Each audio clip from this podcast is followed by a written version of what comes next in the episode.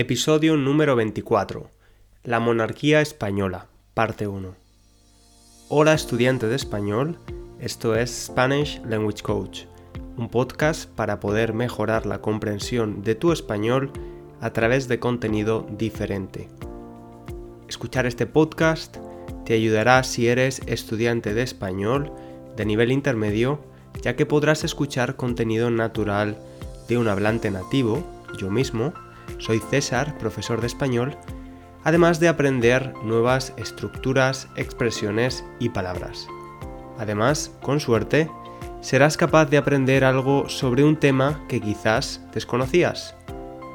Os recomiendo escuchar un par de veces el episodio y si es necesario también podéis usar la transcripción en texto disponible de forma gratuita en www.spanishlanguagecoach.com Hoy vamos a hablar de la monarquía española. Este es el primer episodio de dos, ya que me ha sido imposible incluir toda la información en solo uno. No te preocupes, no voy a hacer una clase de historia como si estuviéramos en el colegio de nuevo. No voy a hablar de todas las familias reales que han pasado por España desde el siglo XV aunque sea un tema interesante, sería demasiado denso y necesitaríamos demasiadas horas para poder explicarlo bien. Voy a centrarme, voy a poner el foco en la monarquía durante el siglo XX y siglo XXI, es decir, la etapa más reciente. Hablaremos del papel de la monarquía española y de la aceptación y la visión que tienen los españoles sobre ella. También revisaremos los escándalos más recientes que han empañado la imagen de esta institución. ¿Conocéis el significado del verbo empañar? Cuando salís de la ducha, notaréis que el espejo del baño se ha empañado con el vapor del agua caliente. Además de, en ese sentido, podemos usar el verbo empañar en un sentido figurado y decir que algo ha empañado, es decir, ha perjudicado la imagen de algo o alguien. Durante los últimos años, la imagen de la monarquía española ha sido empañada por diversos escándalos cometidos por varios miembros de esta.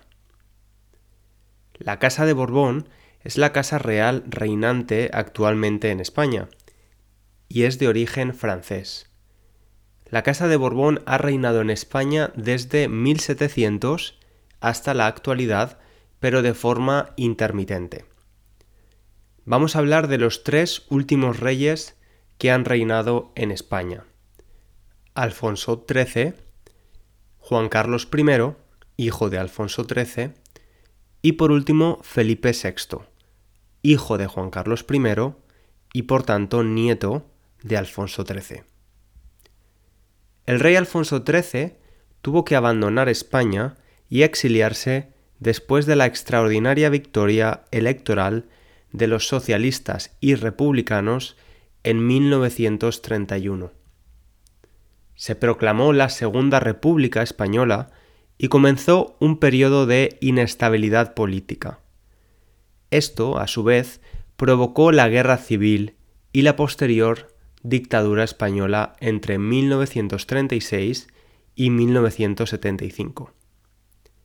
En el episodio número 11 hablamos con mucho más detalle sobre este periodo de la historia española, por si os interesa refrescar la información o no lo habéis escuchado todavía. Por tanto, España estuvo sin rey durante 44 años. Durante la dictadura nace Juan Carlos, hijo de Alfonso XIII en el exilio.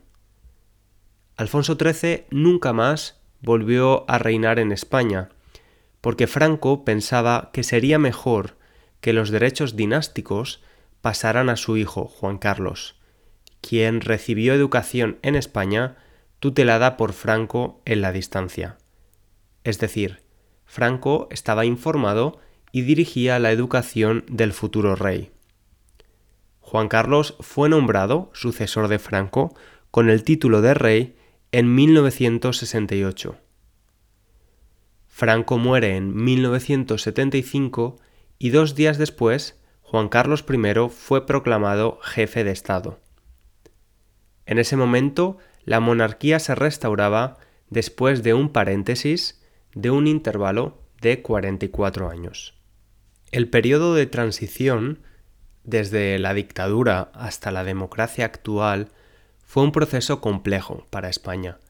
De hecho, en 1981 hubo un evento que puso en peligro esta transición, cuando un grupo de militares intentaron hacer un golpe de Estado. Un golpe de Estado es la toma del poder político de un modo repentino y abrupto por parte de un grupo de poder, sin tener en cuenta los procesos legales. El rey Juan Carlos I tuvo en este momento uno de sus momentos más importantes y recordados de su reinado. Ejerció todo su poder, el rey en España es el máximo jefe de las Fuerzas Armadas, para abortar el intento de golpe de Estado. Vamos a escuchar las palabras que dirigió a los españoles la noche del 23 de febrero en un mensaje televisado. La corona, símbolo de la permanencia y unidad de la patria, no puede tolerar en forma alguna acciones o actitudes de personas que pretendan interrumpir por la fuerza el proceso democrático que la Constitución votada por el pueblo español determinó en su día a través de referéndum.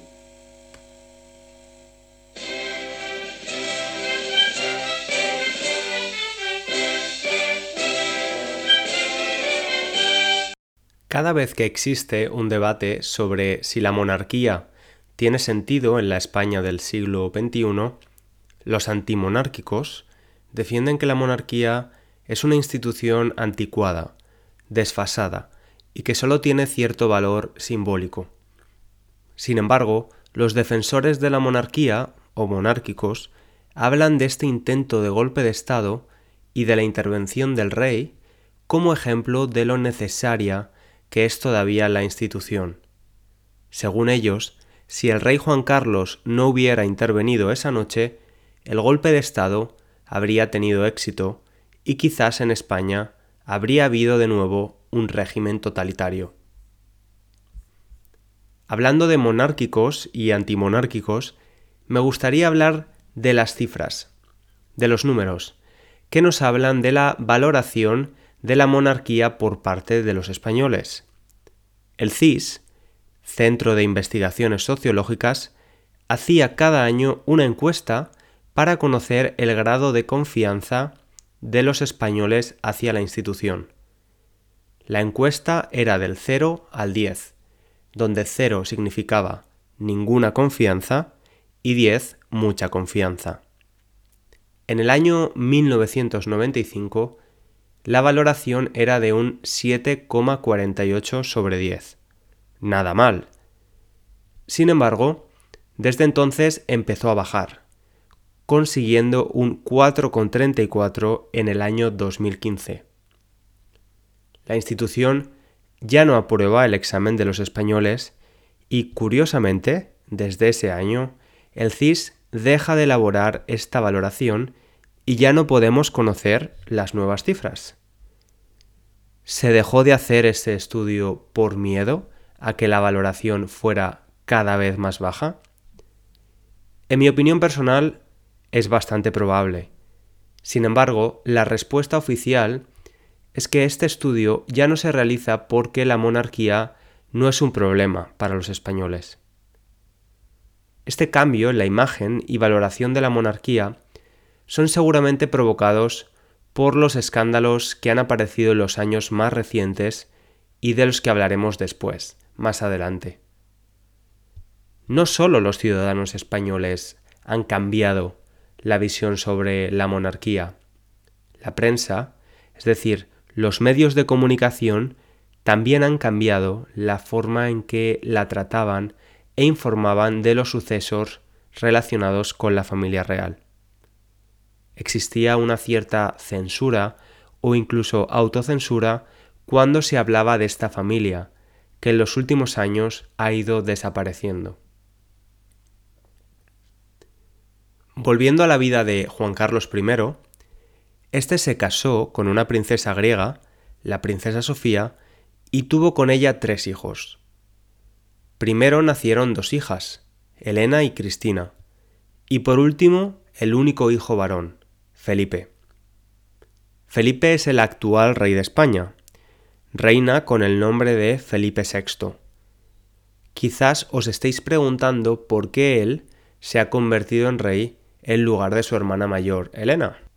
Pues bien, la Constitución española de 1978 dice en el artículo 57 que en la sucesión al trono, un hijo varón del rey siempre tiene preferencia sobre una hija, aunque ésta sea de mayor edad.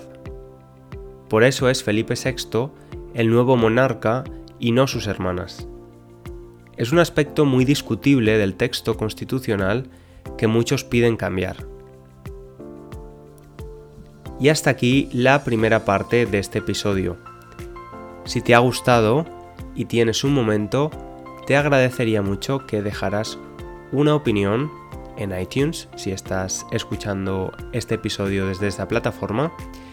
Y en el siguiente episodio hablaremos de la abdicación de Juan Carlos I los escándalos que han empañado a la familia en la última década, las injurias a la corona y otras muchas más cosas. Os espero. Un abrazo grande.